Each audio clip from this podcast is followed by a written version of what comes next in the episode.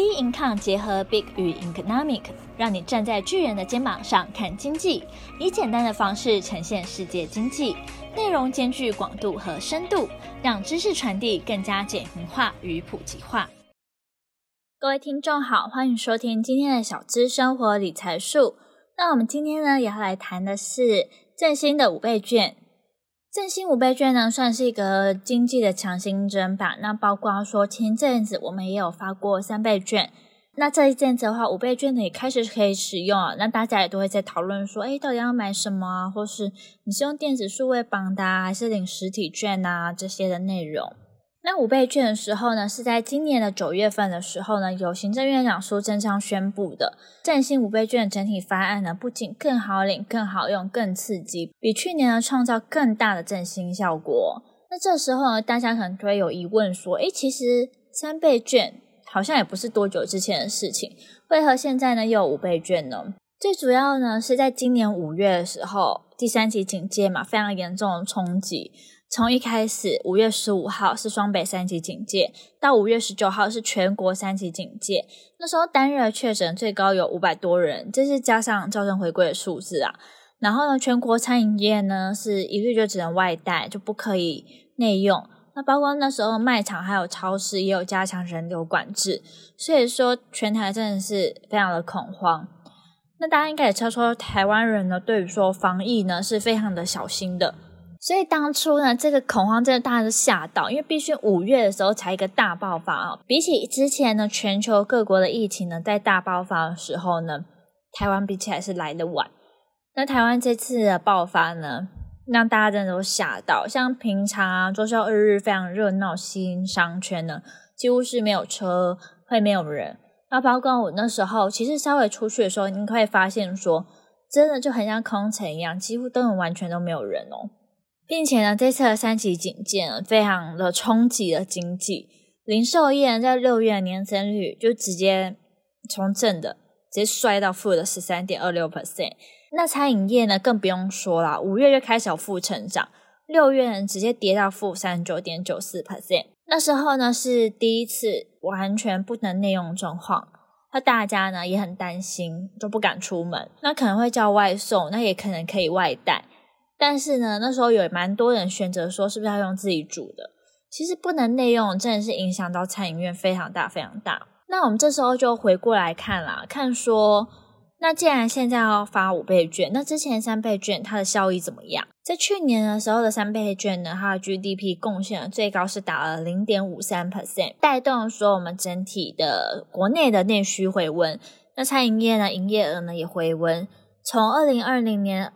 二到六月那一阵子嘛，餐饮是负成长状态下，但是从七月起呢，开始变成为正的成长。所以说呢，看到之前三倍券也非常有效，那今年又受到这疫情的冲击，其实今年的五月份的第三级警戒的冲击哦，感觉上是比之前还来得大，所以再度又启用了五倍券。那大家开始打疫苗之后啊，疫情趋缓可能会带动经济复苏啊，这是一个必然的，可以想象得到的结果嘛。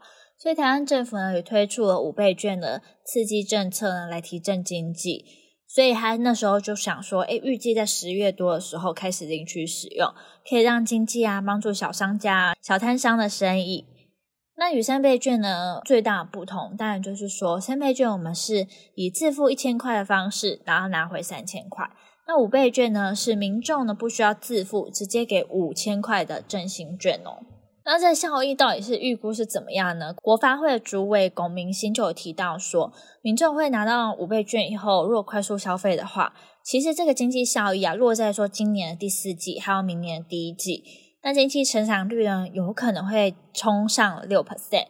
那对实质 GDP 呢，可以达到千亿元的效果，有机会呢，最高会达到两千亿元哦。所以说呢，五倍券那时候呢，包括说个人绑定的时候，你可以用数位的方式嘛，从九月二十二号开始，那包括到四月三十号也可以个人绑定，并且比较不一样是说，现在还可以有共同绑定。那共同绑定的话呢，可能它也会加码优惠啊这些类的东西。那纸本优惠券的话呢，你也可以用健保卡啊，还有那个健保快易通呢，来自然人凭证来做预定，那可以到超商啊，还有邮局里面去领取。你是中华民国的国民，在四月三十号以前出生都可以拿，并且你是外籍配偶也可以。那永久居留证啊，或是外交官员的证都可以使用。那使用期限就到明年四月三十号之前。包括大家最担心的面额的问题，如果说是绑数位的话，可能就不太会有这样子的问题嘛，因为是直接先就先刷就先用。那如果是纸本的话呢？面额的话，大概是预估说三张一千，两张五百，五张两百，共十张。那数位的话，就刚刚提到的共同绑定，算是今年说比较特殊的东西。那有会有加码的优惠，并且说你不限家人哦，最多可以有五人。再加上呢，还有加倍券。嗯、之前说大家应该有感受到，我觉得那时候加倍券大家还用的蛮开心的。农游券的话，我记得说我们还有拿去买一些茶叶啊、喝茶之类的。那包括今年的加倍券，也有像好食券啊、国旅券、易方券、农游券等等等等的，那都是希望说可以振兴整个产业哦，并且呢，这一次也首次将电商啊、外送纳进去。那国内电商平台像 Momo 啊、虾皮啊、PC Home 啊、东森啊、博客来、生活市集这些呢都有参与。那外送平台像是 Foodpanda、Uber Eats 啊这些都有。五倍券当然有一些不开放使用的用途啊，像是你不是消费的，像是你买股票，那就不算说可以提振这个消费嘛。那你也不可以拿去缴税，你也不可以缴保单、行政规费。那当然你也不是鼓励说你买什么烟品啊，然后缴保单啊、国民年金这些等等。并且呢，虽然这次呢有把电商纳入，但是呢，境外的电商的网购是不纳入的哦。这边大家要特别注意一下。所以说，我们比较起来呢，就会发现说，一三倍券啊跟五倍券，除了发行面额不太一样之外，时空背景当然也是不一样。三倍券呢是在二零二零年全球新冠疫情的时候，那五倍券的话，时空背景是在今年二零二一年本土疫情爆发，所以才会开始的。那这时候，大家很多人也会开始有一些争议啊，像是很常听到是说，从三倍券开始，就有人一直不断讲，诶，为何不直接发现金啊？其实呢，最主要的原因呢，就是避免民众拿现金的时候会直接拿去储值。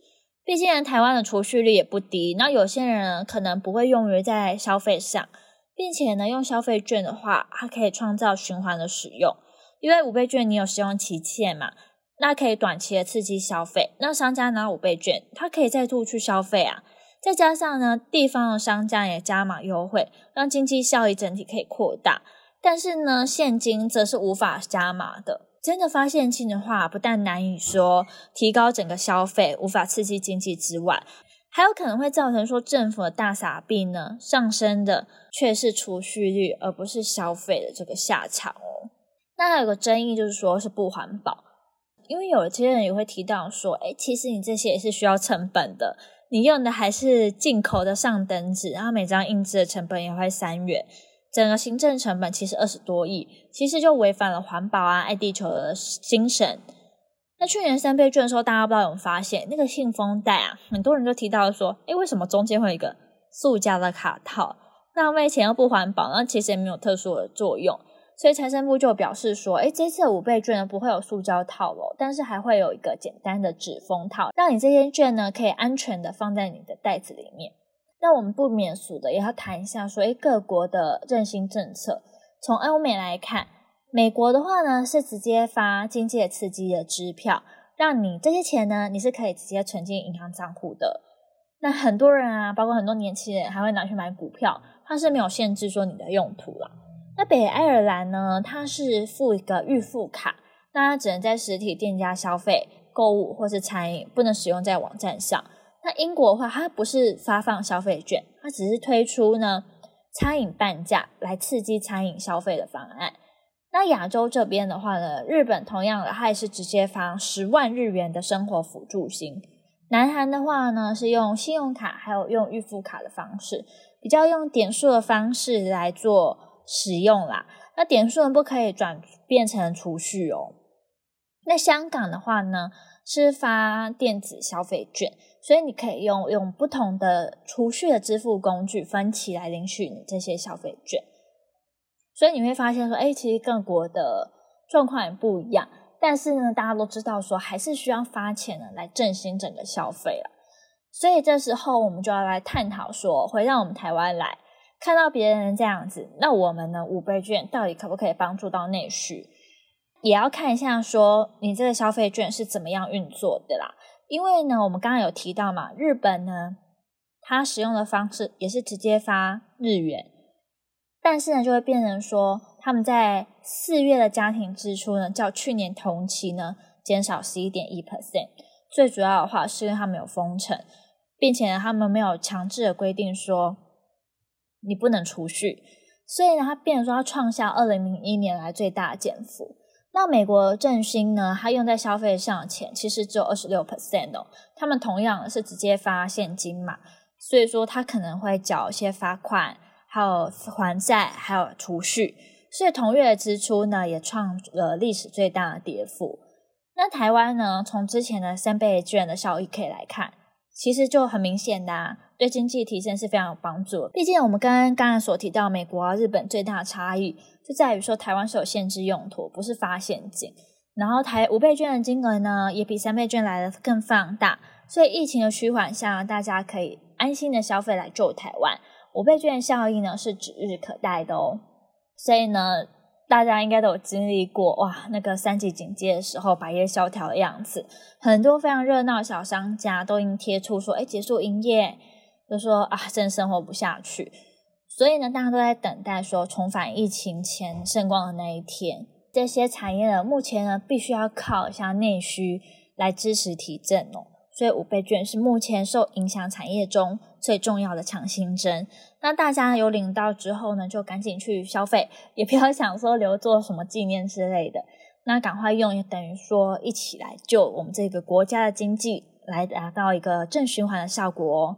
那我们今天的小资生活理财术就到这边结束。那我们下期节目见，拜拜。